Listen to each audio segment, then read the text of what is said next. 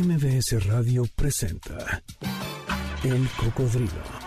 Experiencias históricas, callejeras, urbanas y sonoras por la ciudad con Sergio Almazán. Súbete en El Cocodrilo. Aquí arrancamos. ¿Qué tal? ¿Cómo están? Bienvenidos. Muy buenas tardes. Gracias por estarnos acompañando en esta emisión de El Cocodrilo. Y bueno, momento justo de encender los motores de este taxi viajero, porque hoy la verdad es que antoja bailar y vamos a hacer eh, homenaje no solamente a un género musical, sino me parece que eh, por sí mismo este, eh, este personaje del cual vamos a platicar hoy y de esta orquesta es un género musical en sí mismo. Así es que quédense con nosotros y comenzamos.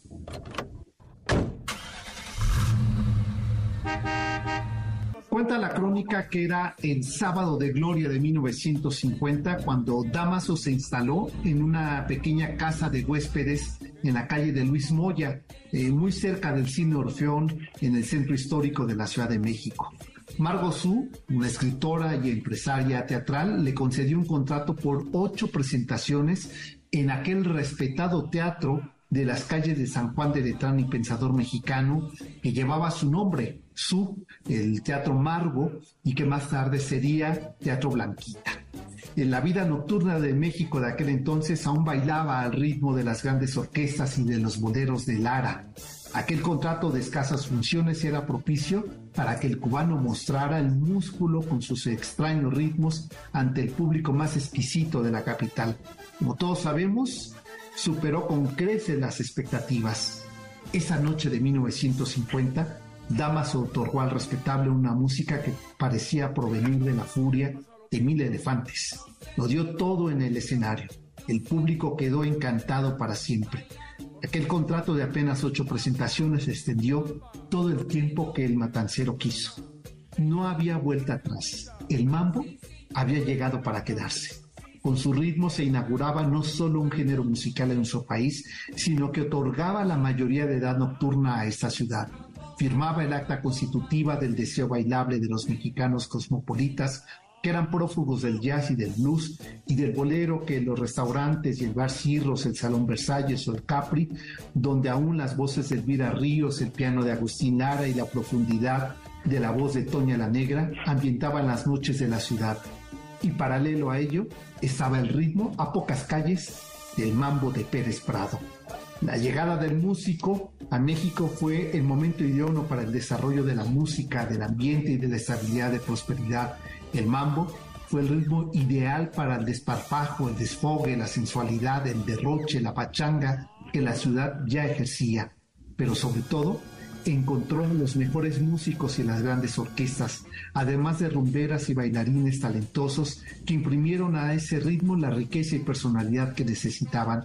De esa época destacaron eh, mamboleros como Adalberto Martínez Resortes, Dinón Sevilla, Germán Valdés Tintán o Yolanda Montes Tongolele, quienes fueron las musas y las sirenas que seducían a los espectadores en las noches del Margo y más tarde del Blanquita, donde la orquesta de Pérez Prado puso a sentir, a vibrar, pero sobre todo a moverse a su ritmo, a su capricho y a su antojo. Así, al poco tiempo, los representantes sintieron identidad con el cubano Pérez Prado, a quienes el músico les correspondía con sus mambos dedicados a ruleteros, a chicas de la clase alta, a los estudiantes del Politécnico o de la universidad, a los bomberos, al tequila, al boceador, a Patricia, a Norma de Guadalajara, a Lupita, a la chula linda, al 5, al 7 y por supuesto al 8, el mambo por antonomasia. Sus arreglos también incluían la reivindicación de algunas colonias populares de la ciudad como La Guerrero, Tacubaya, Santa Julia, La Bondojo, Peralvillo o Tepito. En poco tiempo, Pérez Prado alcanzó la cima de su carrera el respetable público lo amaba, aunque también levantaba ampollas entre algunos sectores conservadores. Pero Pérez Prado siguió presentándose durante la última década de su vida en los años 80. Murió en su adorada capital mexicana el 14 de septiembre de 1989, pero dejó un legado que aún sigue perdurando y sigue siendo el eco de una música para esta ciudad. Han pasado 75 años en que el rey del mambo, Damaso Pérez Prado, le otorgaría a México el acta constitutiva del ritmo, el despertar del baile de la noche y de esa mayoría de edad a la urbe con sus mambos. Son 75 años que hoy celebramos aquí en los micrófonos del cocodrilo. Y para ello, déjenme eh, darle la bienvenida a este espacio al director de la Orquesta Pérez Prado, Ricardo Peña. Ricardo, me da mucho gusto que nos hayas aceptado esta entrevista y poder conversar sobre la, el legado y la importancia de Pérez Prado, que insisto, por sí mismo ya es un género musical. Bienvenido. Gracias por la invitación y un gusto estar con ustedes. Y bueno, cuéntanos, a ver, ¿por qué es tan importante y tan vigente el ritmo del mambo, pero en especial de la orquesta de Pérez Prado? Claro, el mambo, por ahí hay algunas controversias de quién lo creó. Eh, digo, reconocido es el maestro. Hay eh, por ahí otras raíces de, su surgimiento, pero el maestro es sin duda quien lo proyectó a nivel mundial. Entonces, este, ha sido un ritmo que ha pegado generación tras generación. Eh, llevamos desde su aparición a la fecha, calculo entre 3, 4 generaciones. Y ha sido al inicio de, la, de esa historia como se muestra en las películas, era un ritmo que era dirigido hacia la juventud, universitarios preparatorianos y eh, gente, pues, eh, calculo entre los 18 o 25 años. Pero de ahí se fue extendiendo a todos los, eh, a todas las edades y actualmente eh, el mambo es apreciado por tanto por niños, jóvenes, adultos y señores de tercera edad. Claro. Es un ritmo que ha ha este prevalecido por muchos años. Yo creo que su magia está en, en lo alegre que es este, este ritmo.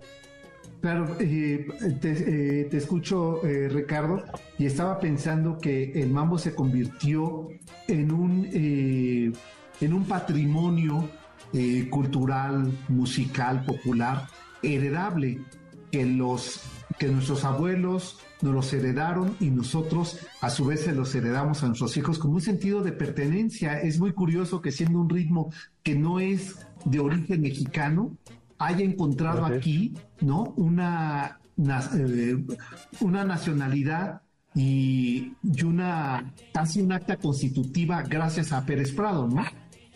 Así es. Sí, sí, este salió de México al mundo y actualmente pues Digo, la nacionalidad final del maestro fue mexicana. Recordemos que a su regreso a Estados Unidos le otorgaron la nacionalidad. Y este, hacía el mambo, eh, pues es un producto nacional. Le salió de México para el mundo. Oye, incluso porque estoy pensando, eh, eh, ahora que tú lo decías, que mencionabas sobre los propios títulos de los temas y a, y a qué evocaban, ¿no? Hacer mambo a ruleteros o hacer mambo eh, a la ciudad o hacer mambo a los universitarios, no ya era un sentido de pertenencia, ¿no? Así es, sí, se inspiraba en sus vivencias del día a día. Eh, veía un taxista, el ruletero, veía este, a un expendedor entonces de periódicos que eran muy abundantes, el mambo del papelerito, del periodiquero, este, ahí el mambo de la secretaria, este, pues para todo. yo creo que para donde volteaba el maestro se inspiraba. Exacto, y además le toca a un México que está, que está en ciernes para ser la gran urbe, ¿no? Entonces eh, estaba empezando la modernidad y la vida nocturna. Eh, y, tenías esta parte eh, melosa, mucho más íntima, más privada del bolero, este, o las big band del jazz y el blues que nos había llegado con influencia norteamericana. Y surge Pérez Prado con un ritmo que de entrada no fue tan bien recibido, ¿no? Los conservadores eh, dirían es demasiado destape, hay demasiado acercamiento de los cuerpos y poco a poco fue conquistando, ¿no? Así es, sí, es polémica su aparición del mambo. Recordemos que la salida del maestro de Cuba fue precisamente por eso. En Cuba era un país de gran pertenencia. Si no era un género que había surgido ahí, y máxime que está influenciado por una persona, en este caso Stan Kenton, que era un jazzista norteamericano, fue el grito. Nadie lo quiso grabar, nadie lo quiso producir, y por eso el maestro es una de las causas por las que sale de Cuba. Y claro, en México, aunque le costó, pero fue mejor recibido que en su país totalmente lo desecharon. Era como en la época de la Inquisición, era un tipo bruja, no querían saber de él. Claro, y, mira, estás diciendo algo muy importante porque eh, no solamente a fuerza de su talento, sino de una resistencia a cómo la música está también influenciada por los movimientos políticos o ideológicos de un país, ¿no? En un determinado tiempo. Eh, México también, pues, eh, eh, la enorme cercanía con Estados Unidos, pues en una primera instancia las grandes orquestas eran como la consecuencia de su relación norteamericana y viene este hombre este, que más tarde se convertirá en el rey del mambo, cambiarle el ritmo a, las calles de la ciudad. Sí, revolucionar todo lo que viene ese entonces. Sí. Algo que no era pues visto aquí. Porque recordemos que el mambo pues tiene sus raíces afroamericanas. Exacto. Entonces era algo que no, no estaba visto aquí y pues como todo lo nuevo, ¿no? Costó trabajo, pero sí le costó menos que estando en su país. En su país totalmente lo bloquearon, fue por eso su salida. Y, eh, y cuéntanos, eh, porque eh, estoy platicando con Ricardo Peña, que es el actual director de la Orquesta Pérez Prado, ¿cómo fue tu llegada? ¿Cómo fue primero tu conocimiento al, de, esta, de esta orquesta? Y después, ¿cómo fue tu ingreso a la orquesta y qué ha significado para ti en estas eh, década y media más o menos en que llevas ahí? Claro, eh, pues mi acercamiento en general a la música, y digo yo no es la excepción el mambo, es porque vengo de un padre que fue músico, eh, músico del conservatorio, entonces él se dedicaba a hacer transcripciones. Entonces yo desde que me acuerdo estoy escuchando música me paraba, pues, tengo curso de razón, me paraba y estaba escuchando pues, los acetatos de ese entonces, porque estaba haciendo transcripciones mi padre. Me acostaba yo y estaba sonando. Eh, si despertaba yo en la madrugada estaba sonando. Entonces, eh, pues yo oía de toda música. Pero dentro de la magia que tiene el mambo siempre me llamó la atención. Toda la rítmica que tiene, los movimientos, siempre me llamó la atención. Cuando ya ingreso yo al mundo de la música, eh, tengo la fortuna de conocer a un gran saxofonista que formó parte de la orquesta en su época y que fue arreglista también del maestro y, a él le tocó trabajar con el maestro Pérez Prado. Entonces, pues, para mí era un ídolo mm, este, ver sus actuaciones y era algo que me inspiraba. Estuve estudiando con él y se llegó la, la oportunidad en la que se dio un lugar y pues, me jaló a, la agrupación. Y bueno, en ese entonces ya no estaba el maestro, pero estaba la dirección el maestro, el maestro Inocente Díaz, uno de los mejores saxofonistas y arreglistas que ha dado México. Fíjate. Desafortunadamente ya falleció, pero él, ahora sí que el acercamiento a la orquesta fue por parte de, este maestro. Ok, déjame hacer una pausa, eh, este Ricardo, y regreso justamente para platicar sobre esto y una curiosidad que, este, quiero preguntarte que eh, me ha rondado la cabeza durante varios años sobre la Orquesta Pérez. Estamos justamente celebrando los 75 años del Mambo, porque justamente hoy en la noche se va a presentar la orquesta en el Teatro Metropolitan, pero esto y más se los cuento regresando a la pausa. Volvemos, esto es el cocodrilo. El cocodrilo regresa después de esta pausa. No te despegues. MBS 102.5. Ya estamos de regreso. Sigamos recorriendo la ciudad en el cocodrilo con Sergio Almazán, aquí en MBS 102.5. Ya estamos de regreso, estamos platicando con Ricardo Peña, quien es el director actual de la orquesta Pérez Prado, que por cierto está cumpliendo 75 años de mambo en las calles de esta ciudad para eh, algunas generaciones crecimos ya con los ritmos en la calle, constantemente escuchamos eh, esos, eh, esos acordes eh, del mambo universitario y nos damos por hecho que están ahí de toda la vida. Sin embargo, pues tienen un origen y un personaje, y él es Damaso Pérez Prado. Esta tarde estoy platicando con Ricardo Peña, eh, momentos antes de esta presentación conmemorativa ahí en el Teatro Metropolitano a las 8 de la noche, ¿verdad? Tengo entendido que está presentándose este sábado 3 de junio para celebrar 75 años. Yo creo que deberían de prolongarlo todo el mes porque un día no, no basta para bailar. De hecho, es, digamos, es el inicio del Es el inicio. Sí, porque eh, ahí partimos de la gira eh, con, eh, precisamente con este nombre eh, gira por los 75 años del mambo en México. Del mambo en México, me parece muy bien. Fíjate que eh, hará unos 20 años, entiendo que tú todavía no estabas en la orquesta, pero ya tenías contacto sobre la orquesta.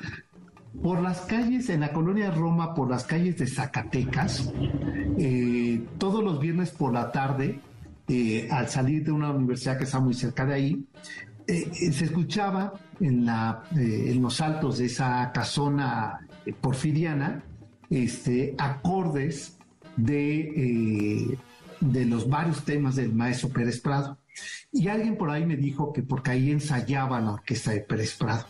Nunca me atreví la curiosidad a cruzar las escaleras y acercarme, pero siempre me quedó esa inquietud, pero lo cierto es que sonaba muy bien, si no lo era, sonaba bastante bien y me traía recuerdo pues esas tardes infantiles con mis abuelos escuchando y viéndolos bailar este, los ritmos del mambo de la orquesta de Pereza. Así es que siempre hay algo que nos conecta, ¿no? Entre la ciudad y la memoria familiar de Pérez Prado. Claro, este, mm, te platico, estamos trabajando con una agrupación muy conocida, al frente Claudio Yarto, que es el grupo Calor. Ok, sí, sí. Eh, la ocasión que empecemos a trabajar con él, nos comentaba una anécdota que estábamos en un ensayo y, entró Claudio a la sala de ensayo y comentaba que yo nunca lo había visto sin lentes. Es tu personaje, ¿no? Que siempre lo uno con lentes. Claro. Ese día entró, se quitó los lentes y empezó a llorar. Y nos dijo, es que esto yo fabuloso y me regresa a mi infancia. Nos platicó que en una de las mm, vivencias, de las este, casas que ocupó en su momento siendo niño, había una tintorería en en la esquina y dice que eran niños que andaban jugando en la calle y cada ocho días llegaba Pérez Prado en un carro muy lujoso, para no decir marcas, y que llevaba este, vestiduras de piel, dice que se acuerda muy bien, vestiduras de piel blanca, vestiduras de piel de cocodrilo, y que bajaba Pérez Prado a dejar sus, sus trajes a la tintorería, y que se acercaba y platicaba con los niños. Yo lo tengo bien presente, y si ahorita que llego y escucho esto, me hicieron recordar mi niñez. Fíjate qué gran anécdota. Y así como esto, pues este, lo mismo que platica ahorita, ¿no? Yo la escuché de lejos. Mucha gente pues ha tenido así un contacto, a lo mejor no tan cerca, pero sí este, recuerda mucho la orquesta. Claro, y, y, es que, insisto, la Orquesta Pérez Prado es un ritmo de la ciudad, eh, nos evoca inmediatamente a la ciudad porque tuvo la sensibilidad, Damaso, de, de ver a los personajes de la calle como, eh, como lo haría también eh, Chava Flores, ¿no? Entonces el, Chava Flores haría una crónica de la urbe y Pérez Prado haría una crónica de sus personajes, ¿no? Y eso claro que conecta con la ciudad y nos remite inmediatamente a un momento de algo que ya se fue, ¿no? Eh, en, en, las calles de esta ciudad, pero que se quedan. Hace poco yo decía sobre este un título de una canción de Pérez Prado y me dijeron, ¿y eso qué quiere decir? Eh, este, la niña Popov, ¿no? Este, y que había, pues yo crecí escuchando esa palabra para referirse a lo que sería una niña fresa. Este, y que Pérez Prado le, le, puso una identidad y un sonido a eh, esa manera descriptiva de las diferentes clases sociales en México. Sí, es correcto. El otro día dentro de la bibliografía estaba yo leyendo que precisamente esa, esa canción, esa melodía eh, formó parte de, un, de una película de la época de oro que igual lleva ese título, Niña Popov. Exacto, sí, sí, sí. Sí, eh, eh, y qué bueno que tocas ese tema, este, Ricardo, porque otra de las cosas que hizo es que además le toca la llegada de Damaso eh, Pérez Prado a México toca con un momento muy importante. Primero, la estabilidad económica y política de ese país después de iniciar ese siglo XX con la revolución, con la construcción del Estado y por fin la modernidad o el famoso milagro mexicano alemanista. México está viviendo su visión cosmopolita y, el, eh, y las artes, y las artes populares, el teatro, el teatro de revista, los salones de baile, empiezan a ser la identidad nocturna de la ciudad y Pérez Prado llega en ese momento, ¿no? Y construye una vida nocturna fascinante. Te platicabas hace rato de la época de las rumberas, digo, bien marcar esa época, ¿no? Y más en la, en la, en la orquesta, porque un sello característico, pues es precisamente eso, ¿no? La, las bailarinas. En su momento, pues como lo muestran las películas, eh, desfilaron por la orquesta las grandes de la época. Por mencionar algunas entre ellas, Cotongolele, como contabas, Ninón Sevilla, y cuántas este, de esas grandes veces pasaron por la orquesta. Claro, Meche Barba, pero este, mismo Resortes, eh, Tintán, ¿no? Que, que se convirtieron en las grandes figuras del cine, pero que no podríamos concebirlas sin el fondo orquestal de Pérez Prado. Exactamente. Y fue una base para esa generación. Exacto, es que eh, no podemos imaginarnos este cine de estas rumberas, sus historias, si no aparece el Teatro Margo en ese momento, con esas escalinatas y la orquesta ahí de fondo, y ver descender a una Ninón Sevilla, ¿no? Llena de plumas y lentejuelas, bailando a ese ritmo y, y haciéndole el segundo compás a Pérez Prado, ¿no? Claro, y no, no tan solo de ellas, ¿no?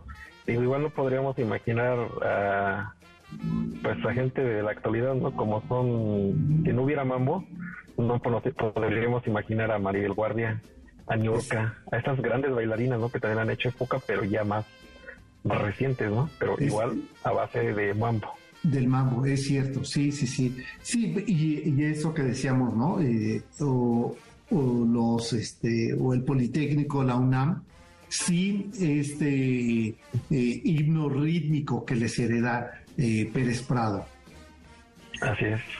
¿Cuál ha sido? Es, una, es una identidad casi el segundo himno, los mambos, ¿no? Yo soy egresado de la universidad, y pues también nos llega el mambo. El mambo, claro. Es que, eh, o sea, no, no, me imagino eso que tú dices, no quería yo sentir que exageraba, pero es que creo que es el himno de estos himnos que regalan, como también eh, mucho tiempo, eh, bueno, durante un año, la música de presentación de este programa pues fue justamente el mambo del ruletero del maestro Pérez Prado, que mejor nos retrataba la identidad de este, de este programa, ¿no? Y que coincide tu, tu visita al programa y coincide hablar de Pérez Prado, hoy que estamos cumpliendo 10 años de este, de este programa, y que nos permite evocar un, México que se resiste a perderse en la vorágine de la posmodernidad y que la música es una manera de esa resistencia, ¿no? Así es, sí, la música cruza fronteras y derrumba idiomas porque es el idioma universal. Claro, y además épocas, ¿no? Porque aunque surgen en un momento, o sea, no es el México de hace 75 años el que es hoy, y sin embargo, la orquesta sigue sonando como hace 75 años. Sí, han pasado cientos o miles de ritmos y tiene su época, pero Pérez Prado desde que llegó, llegó para quedar. Oye, y, cuéntame, este Ricardo, ¿cómo fue que llegas a la orquesta y en qué momento decides que esa debe ser tu, eh, tu identidad como director? Pues mi llegada fue a través de, mi maestro, comentaba de saxofón, el maestro inocente. Me agrega las filas y digo, siempre fue mi aspiración. Así como cuando uno se establece, pues digo, también es una meta, ¿no? Cualquier meta, pues está uno viendo ahí, ¿no? Para, buscando todos los caminos para llegar. Entonces, mi principal camino pues fue este maestro. Me forma en la orquesta, siempre haciendo pues lo mejor, porque recordemos que la orquesta y una de las características que le imprimió el, maestro Pérez Prado fue el siempre contar con los mejores músicos de su momento. Entonces los solistas, ya fuera trompeta, saxofón, eran trombón inclusive, eran los solistas los mejores de su tiempo. Entonces ahorita no es la excepción. Digo, pues había que ponerse pues, duro. Y digo, el maestro no era nada suavecito, era de que le vas a dar con todo y bien. Entonces, pues había que ponerse las pilas. Fue como ingresé a la orquesta y pues poco a poco ir subiendo hasta desafortunadamente que el maestro faltó, pues tuvimos que quedar al frente. Ricardo, y cuando tú ingresaste a la orquesta, eh, ¿qué instrumento? que, Yo soy saxofonista. Ah, ok. Saxofón. Ajá, entonces empezaste en saxofón y luego ya hasta que llegaste a la, a la dirección. ¿Cuántos componen eh, el día de hoy la orquesta? 16 elementos y director. Pues pocos no son. O sea, vamos. no, sí está. Es una orquesta grande, no llega a ser Big Bang, pero sí es pero una orquesta grande. Claro, que eso explica su sonido, ¿no? Este, porque esta, esta forma envolvente, pues, por decirlo así, de su sonido, ¿no? Y lo que eh, esta noche van a presentar ustedes es, eh, creo yo, un recorrido a la eh, un recorrido musical de la orquesta, ¿no? Sí. Y con qué eh, y habrá algunas este novedades. Sí, eh, comentaba hace un momento que estamos haciendo una fusión con el grupo Caló. Ajá. Se han hecho, este, pues, ¿qué le podríamos llamar? Este mambo pop, que ha sido muy aceptado. contamos entre las filas con un arreglista que también es alumno de El Maestro Inocente es una persona muy capacitada y que está haciendo estos arreglos que aparte de estar muy bien elaborados han pegado muy bien este con nuestro público lo han aceptado muy bien. Y pues es algo ya novedoso. Siguiendo la misma línea del maestro Pérez Prado pero ya algo más actual. Claro se trabaja también la el catálogo tradicional no los mambos que son iconos de la orquesta pero también buscando nuevos horizontes, porque una otra de las características del maestro fue que siempre estaba experimentando. El mambo no fue su único ritmo. Experimentó en el dengue, en chunga, otros este otros géneros que a lo mejor fueron un poco conocidos y no trascendieron tanto como en sí el mambo. Pero el maestro nunca estaba quieto, andaba experimentando con nuevos sonidos. Eh, por ahí sí somos observadores inclusive en una de las películas saca un ring, el cual le pega con baquetas. Ese lo ocupó para darle un sonido diferente a estos, a estos este, proyectos que tenía, ¿no? De hacer nuevos ritmos.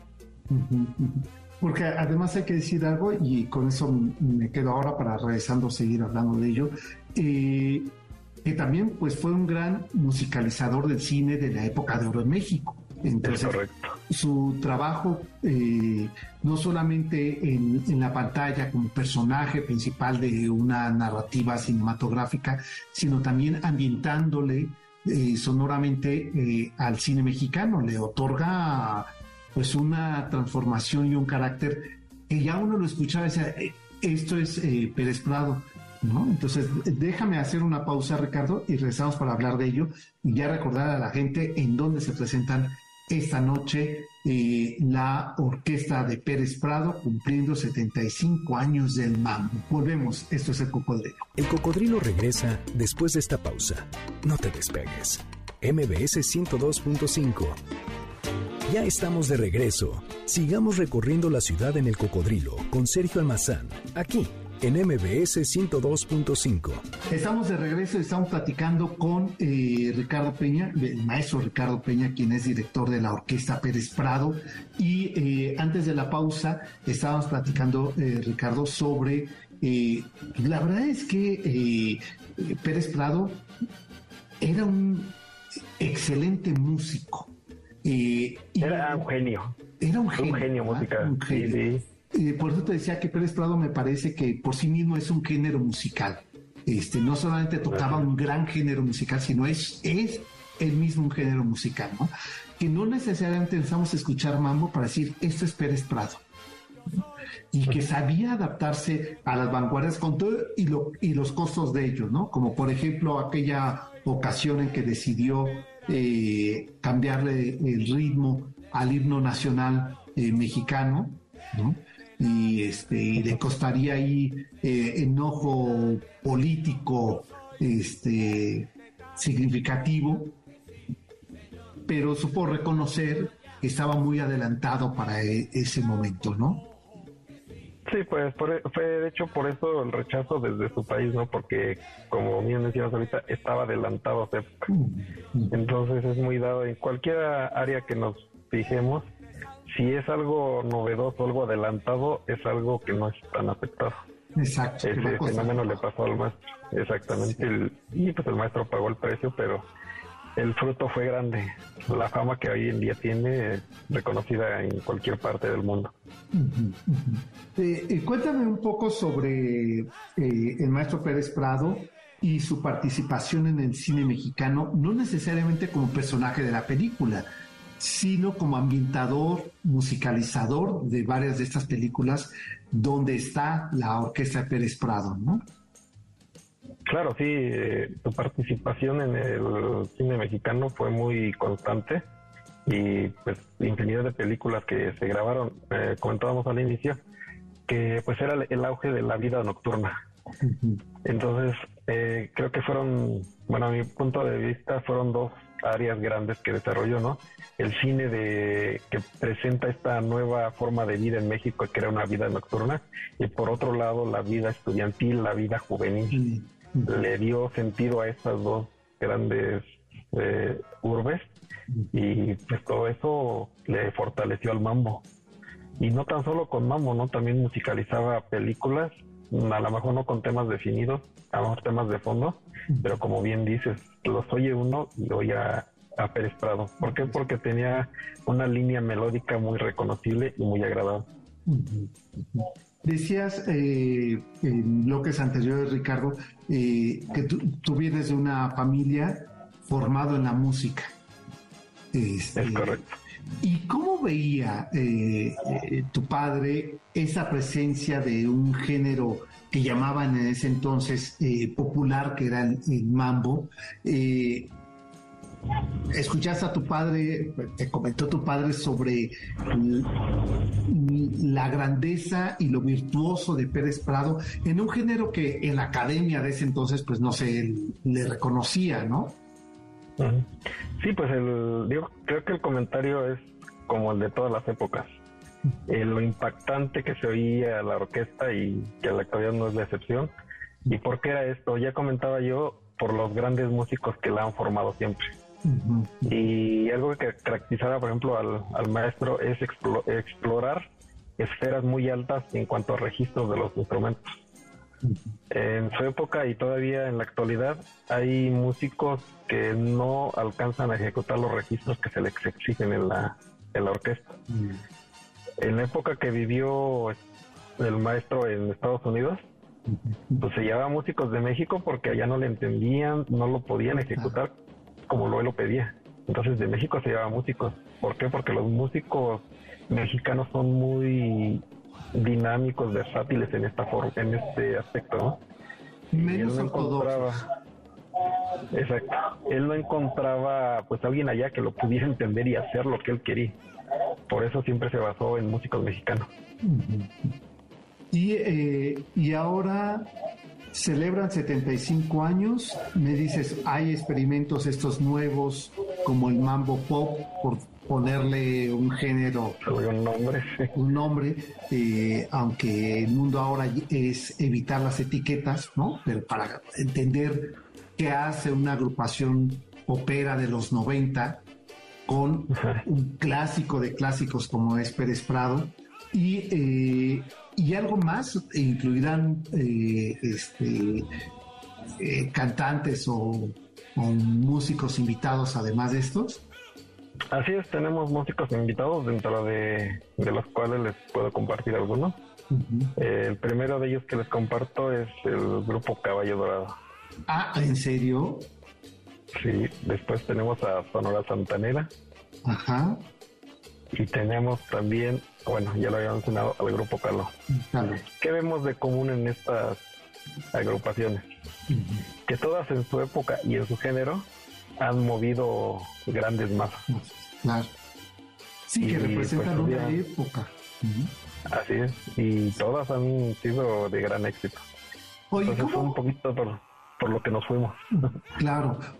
Oye, ya eh, eh, para meter un poco de jiribilla, ¿cómo fue la relación de Pérez Prado con la orquesta de, Bustos, es decir, con la Sonora Santanera, porque además pues, las dos se convirtieron en los monstruotes eh, este, de la vida nocturna de México. Pues bueno, a mí no me tocó conocer al maestro, yo todavía no estaba ni en la música, pero pues este precisamente me, platicaba el maestro que me formó, que es el maestro Inocente Díaz, que pues la entre músicos la, el trato era cortés y muy muy amable porque cada quien en esa época todo el mundo trabajaba tenían mucho trabajo entonces pues no había tanto recelo como a lo mejor en la época y un poquito más porque había trabajo para todos cada quien en su género pero todos tenían trabajo y obviamente coincidían porque el trabajo también era tremendo trabajaban mucho trabajan toda la semana y se encontraban en uno u otro lugar. Eh, eso te iba a decir, porque después podría coincidir que a cierta hora estaba una orquesta, y después venía un principiante y cerraban con la otra orquesta que era el plato fuerte también, ¿no? Entonces forzosamente tenían que coincidir. Este, había incluso personajes de la música que querían cantar con ambas orquestas, ¿no? Entonces, pues, todo eso llevó a, a que más valía hacer amistad, ¿no? Sí, eran eh, como actualmente los trabajos, ¿no? Se convive mucho con los compañeros, pues eh, la música no es la excepción, ¿no? Llegas a un trabajo y pues generalmente se alterna, ¿no? Es decir, hay dos agrupaciones como mínimo. Y pues en los descansos, en la subida o bajada de escenario, pues te encuentras y los saludo o platicas.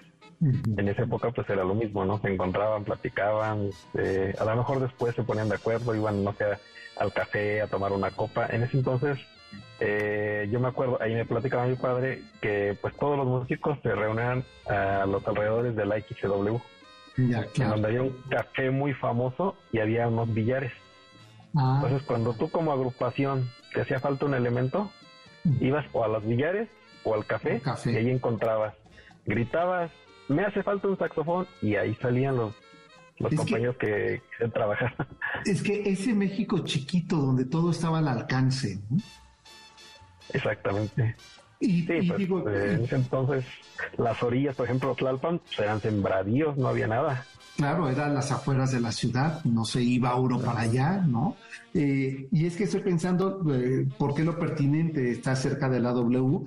Por esos programas en vivo musicales que constantemente pues requerían de las orquestas y la orquesta requería de elementos que a veces fallaba uno, eh, el tranvía se descarrilaba y entonces ya no alcanzaba a llegar y tenían que llamar al músico emergente que encontraban ahí en esa cercanía. Y, eh, y ahora sé, o sea, tan ha sido así esta relación, este, Ricardo Peña, entre orquestas, sé que dentro de ocho días ustedes compartirán, ahora al revés, el, el escenario para eh, celebrar a otra orquesta, la Santanera, ¿no?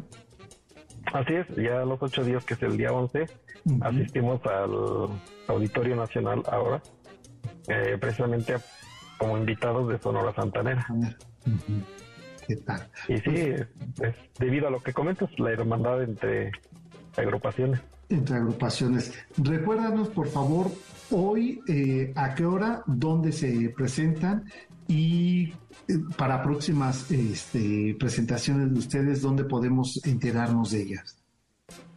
Claro, eh, el primer evento con el que arrancamos es precisamente hoy, Teatro Metropolitan, 20 horas. es el inicio de nuestra gira 75 aniversario del Mambo en México.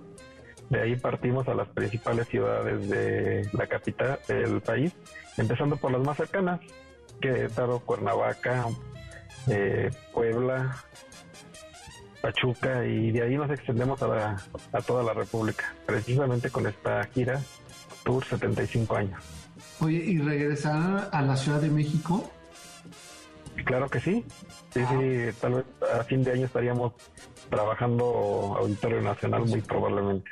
Uy, qué, qué buena noticia esa. Pues por lo pronto, hoy a las 8 de la noche la Orquesta Pérez Prado, celebrando 75 años del mambo, dirigida por el maestro Ricardo Peña, que eh, eh, dejó a la agrupación ensayando y nos dio estos minutos para poder conversar con nosotros. Y dentro de ocho días, el 11, en el Auditorio Nacional, acompañarán a la Sonora Santanera.